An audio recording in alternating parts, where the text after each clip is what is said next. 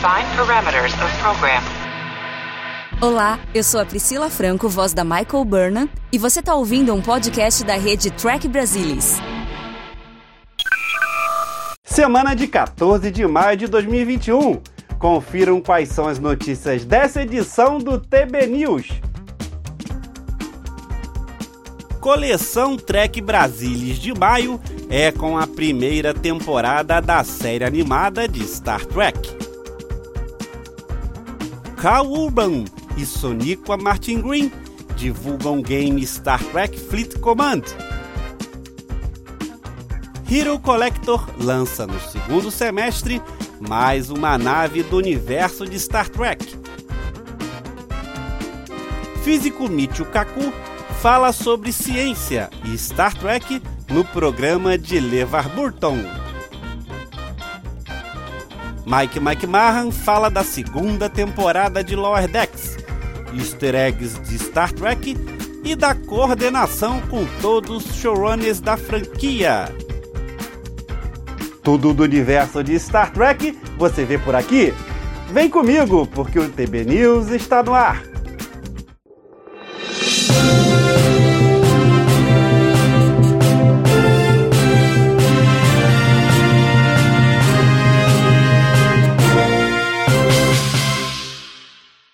Os planos da Hero Collector para o universo de Star Trek acabam de incluir mais uma peça da franquia na coleção oficial de naves estelares. E será um retorno ao quadrante Delta, quando conhecemos a nave estelar USS Equinox, em Star Trek Voyager. A nave estelar é da classe nova do Capitão Ransom, que estreou no universo Trek no final da quinta temporada de Voyager. A USS Equinox também ficou encalhada no quadrante Delta e, em muitos aspectos, era um espelho escuro para a USS Voyager, onde Janeway e sua tripulação defenderam os princípios da frota estelar durante sua longa jornada de volta para casa. Este modelo de nave é pintado à mão e mede cerca de 9 polegadas e meia de comprimento, pouco mais de 23 centímetros. A Hero Collector ainda não informou se a nave ficará disponível aqui no Brasil.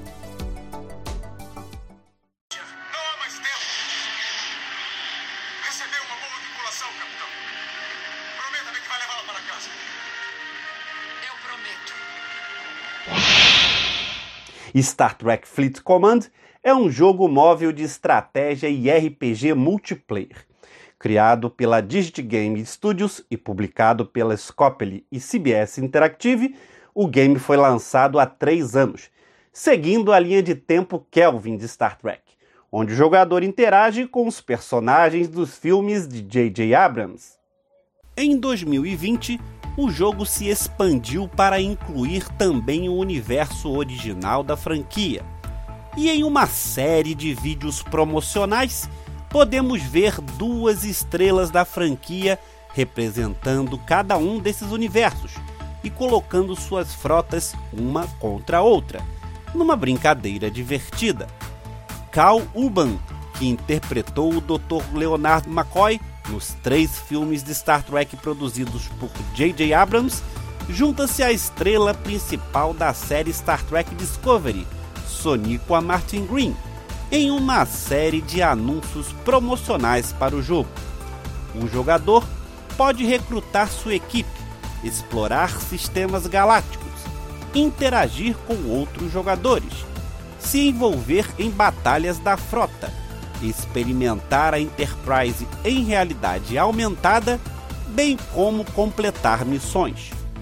As recompensas de missões, mineração e combate fornecem aos jogadores recursos usados para atualizar sua estação espacial e investir em novas naves.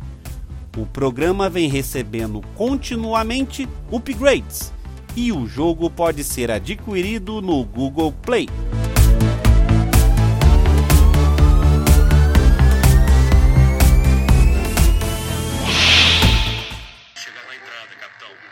Fazemos agora? Batemos na porta?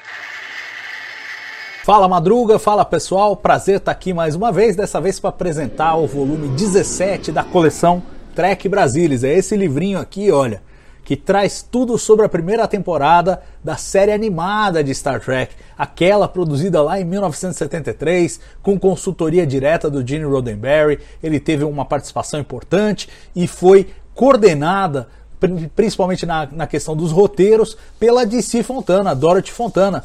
Então deixa eu mostrar para vocês esse volume, que é o volume deste mês da nossa coleção. Olha só. Aqui. Olha só. É...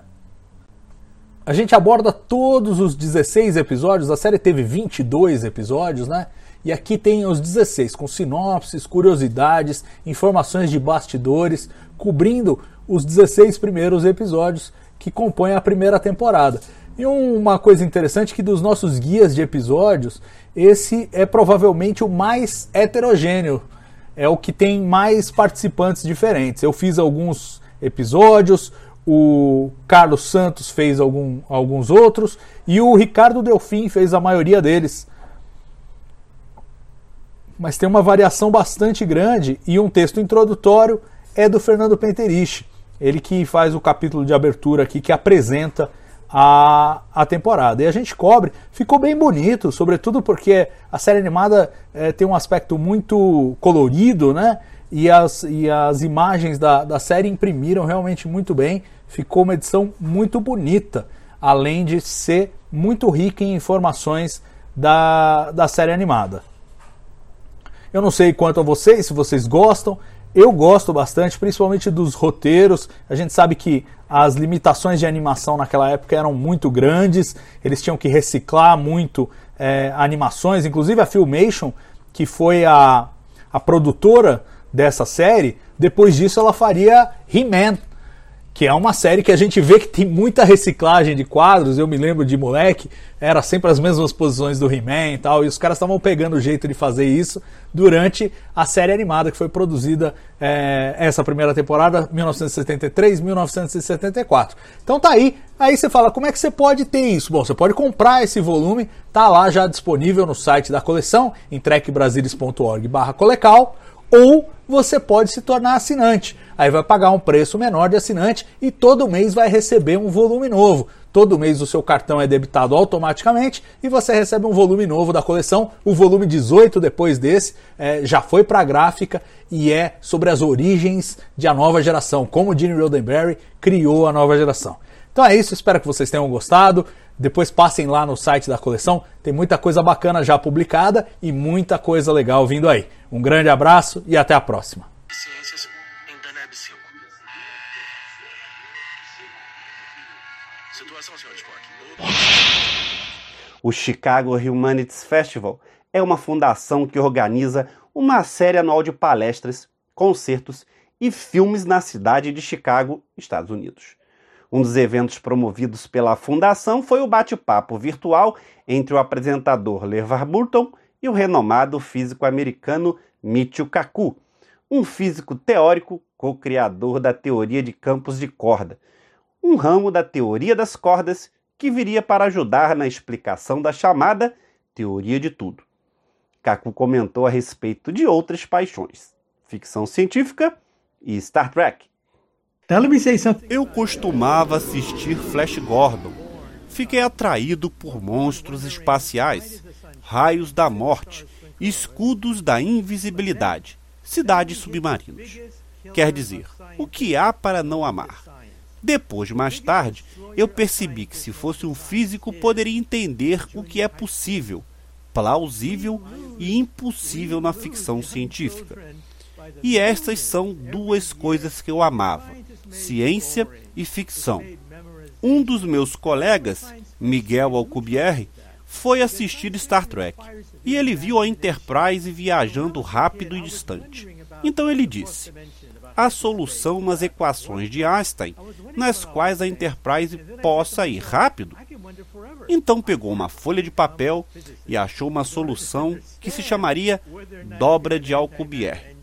Isso foi o que Star Trek inspirou um físico que estava assistindo a série. Agora, nós podemos dizer cuidadosamente que os mecanismos necessários para ter um motor de dobra é incrível.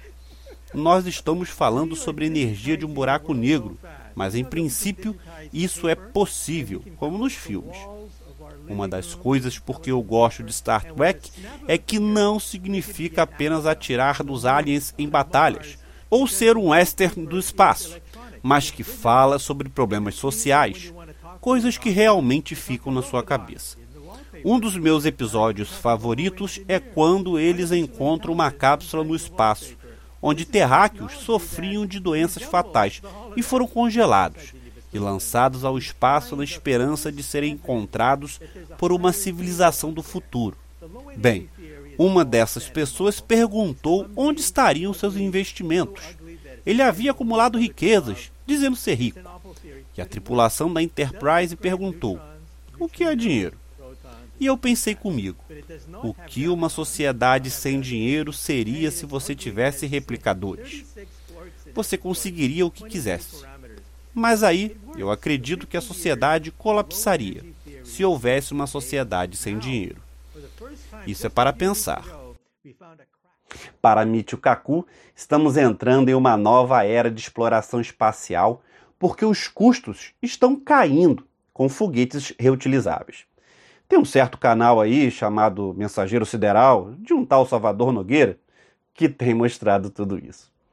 Mas voltando ao Michio Kaku, ele afirma que há um novo amanhecer pela comercialização e as pessoas poderão um dia irem ao espaço como turistas e que as primeiras naves estelares podem ser lançadas para fora do sistema solar em algumas poucas décadas, que não serão como a Enterprise.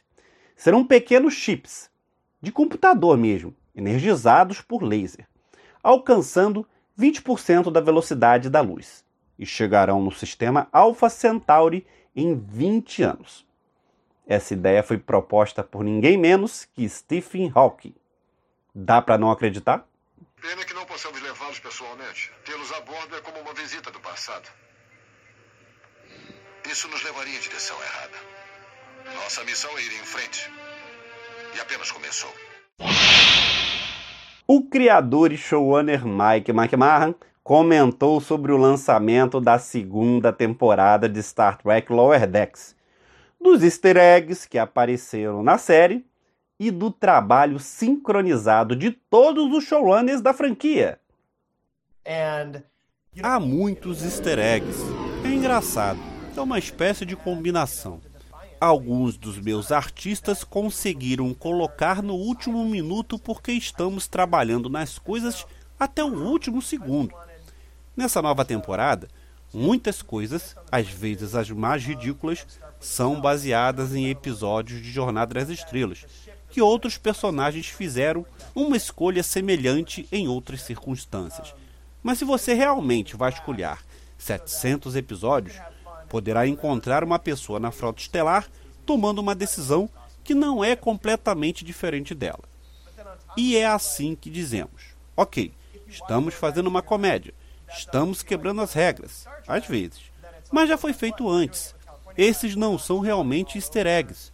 E as coisas que você está encontrando também não são. Muito do que você está chamando de easter eggs é quando dizemos: Ei, fique bem com o nosso show sendo animado. E uma comédia mais curta, mais alta, mais rápida e mais louca. Porque olhe para todas essas coisas familiares é em 2380 e está em uma nave da frota estelar, uma nova nave da frota, e em muitas destas coisas são familiares. Costumamos dizer que são apenas referências. Sobre a segunda temporada eu não quero revelar nada. Direi que acho que Sheibon é brilhante. Ele é um verdadeiro trek. Eu saí com ele várias vezes, com ele e a esposa. Secret Hideout organiza uma reunião de showrunners que fazemos onde todos os showrunners dos diferentes programas de track se reúnem e falam sobre o que estamos fazendo sazonalmente e o que estamos fazendo com os personagens do Kami. É para ter certeza de que parece haver um entendimento coeso da linha do tempo e o que pensamos ser importante para os personagens. As coisas que você verá na segunda temporada da Titan são coisas que aconteceram provavelmente é um pouco mais exuberante. é contado através do ponto de vista do nosso programa.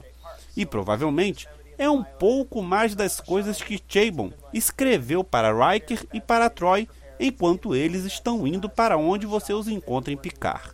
Portanto, tomamos muito cuidado para que 2380, que é onde contamos a maior parte de nossas histórias agora, seja essa pequena calma. Como é a vida das pessoas quando estão se alongando um pouco e quando estão explorando e se divertindo e antes que a vida fique um pouco mais complicada. Mas antes de terminar, gostaria de dizer que teremos um novo chefe de segurança para a segunda temporada. Será um novo personagem, de uma espécie que já vimos antes, mas não uma que já vimos na frota estelar antes.